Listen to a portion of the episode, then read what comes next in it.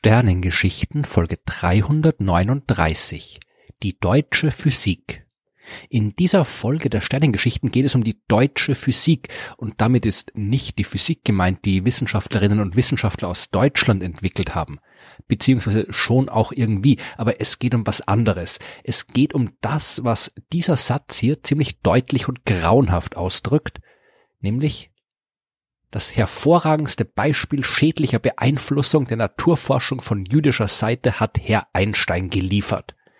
Dieser Satz, der kaum falscher sein könnte, der stammt nicht von irgendeinem verwirrten und antisemitischen Pseudowissenschaftler, sondern vom deutschen Physiknobelpreisträger Philipp Lennart. Wir wissen heute natürlich, dass Albert Einsteins Einfluss auf die Naturforschung alles andere als schädlich war. Ganz im Gegenteil, Albert Einstein hat mit seiner Arbeit die Grundlage für die moderne Physik gelegt. Er hat die Relativitätstheorie aufgestellt und bei der Entwicklung der Quantenmechanik mitgearbeitet.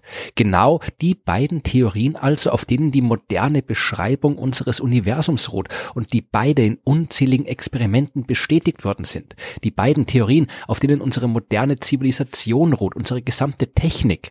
Wie weit der Einfluss von Einsteins Theorien gehen wird, das wusste man damals, Anfang des 20. Jahrhunderts, als Philipp Lennart diesen Satz gesagt hat, natürlich noch nicht. Aber dass Einstein wissenschaftlich eine revolutionäre und wichtige Arbeit geliefert hat, das war auch damals eigentlich schon klar. Man sieht hier auf sehr eindrucksvolle Art und Weise, wie die Wissenschaft in die Irre gehen kann, wenn sie sich statt von der Realität von Ideologie leiten lässt. Philipp Lennart, der war selbst durchaus auch ein guter Forscher, zumindestens anfangs. Er hat seine Doktorarbeit an der Uni in Heidelberg geschrieben und später als Assistent von Heinrich Hertz gearbeitet, also der Wissenschaftler, der die Radiostrahlung nachweisen konnte. Lennart selbst hat dann gegen Ende des 19. und zu Beginn des 20. Jahrhunderts auch bei anderen großen Entdeckungen mitgearbeitet. Er hat zum Beispiel eine Gasentladungsröhre entwickelt, mit der später Konrad Röntgen die nach ihm benannten Röntgenstrahlen entdeckt hat.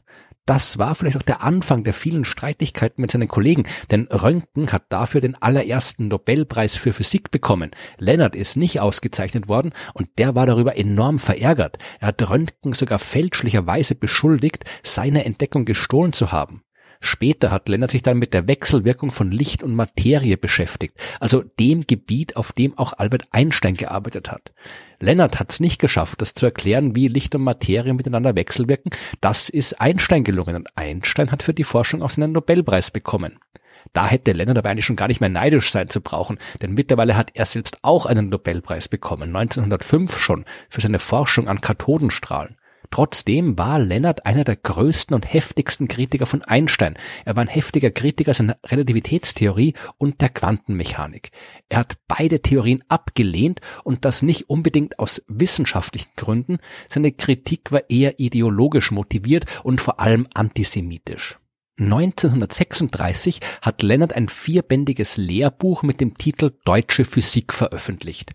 In der Einleitung dazu hat er geschrieben, Deutsche Physik, wird man fragen. Ich hätte auch arische Physik oder Physik der nordisch gearteten Menschen sagen können, Physik der Wirklichkeitsergründer, der Wahrheitssuchenden, Physik derjenigen, die Naturforschung begründet haben.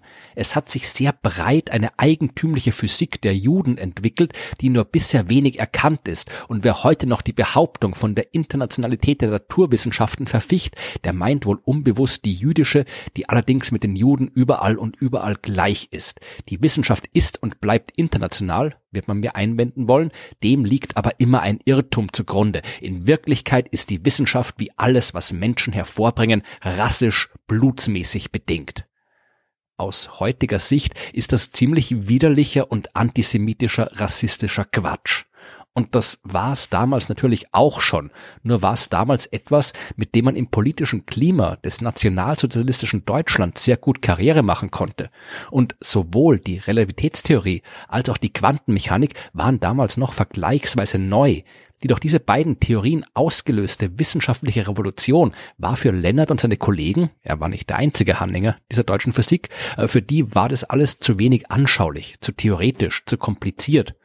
Das haben die zumindest behauptet.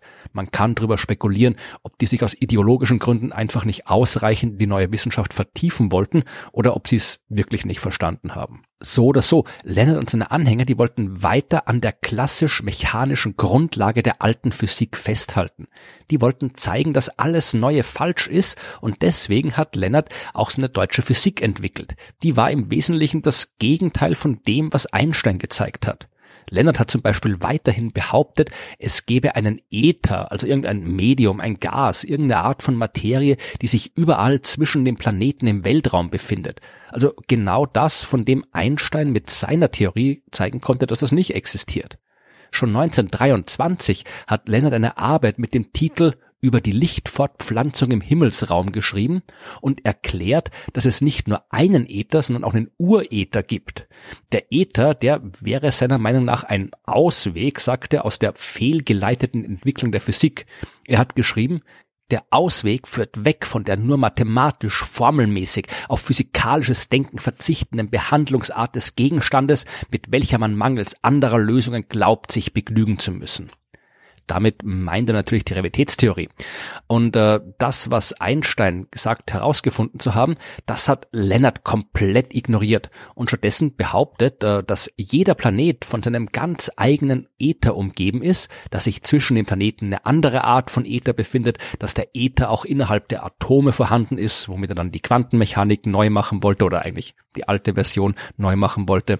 Äh, das alles waren die Grundlagen der deutschen Physik und andere Wissenschaftler sind ihm durchaus durchaus gefolgt dabei. Johannes Stark war einer davon, Rudolf Tomaschek ein anderer. Äh, die politische Entwicklung in Deutschland, die hat es diesen Leuten durchaus leicht gemacht, an den Unis an wichtige Positionen zu kommen. Jüdische Wissenschaftlerinnen und Wissenschaftler, die sind vertrieben worden und der staatlich unterstützte Antisemitismus, der hat es den deutschen Physikern, unter Anführungszeichen jetzt, also die deutschen Physiker, die der deutschen Physik angehangen sind, der hat ihnen ihre Karriere ziemlich leicht gemacht. Zumindest kurzfristig. Denn der Rest der wissenschaftlichen Welt, der hat sich von den deutschen Antisemiten nicht so sehr beeindrucken lassen.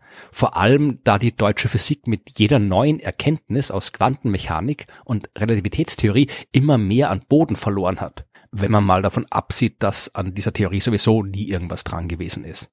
Und spätestens dann, als mit der Entdeckung der Kernspaltung auch die nationalsozialistischen Machthaber an den militärischen Entwicklungen und dem Bau einer Atombombe interessiert waren, spätestens da konnten Philipp Lennart und seine Kollegen eigentlich nicht mehr verbergen, dass ihre deutsche Physik absolut nicht geeignet ist, die Natur vernünftig zu beschreiben. Die deutsche Physik, die hat zum Glück nicht lange existiert. Quantenmechanik und Relativitätstheorie, die bilden heute die Basis der modernen Physik und die haben unsere Welt auf eine Weise verändert, die anders nicht möglich gewesen wäre. Aber man sollte diese Episode trotzdem nicht vergessen und in den Geschichtsbüchern verschwinden lassen. Politik und Ideologie, die können auch heute noch die Wissenschaft negativ beeinflussen. Normalerweise sollte die wissenschaftliche Methode ausreichend robust sein, um sich durch sowas nicht irritieren zu lassen. Aber wenn der politische Einfluss von außen groß genug wird, dann wird's gefährlich. Meistens interessiert sich die Politik eh nicht ausreichend stark für die Wissenschaft, was auch ein großes Problem ist. Und meistens gibt's hier keinen großen Einfluss. Aber gerade wenn es um Themen geht wie Klimawandel, Medizin oder zum Beispiel Gentechnik, dann muss man auch heute noch darauf achten, dass die Wissenschaft sich an der Realität orientiert und nicht an irgendeiner Ideologie.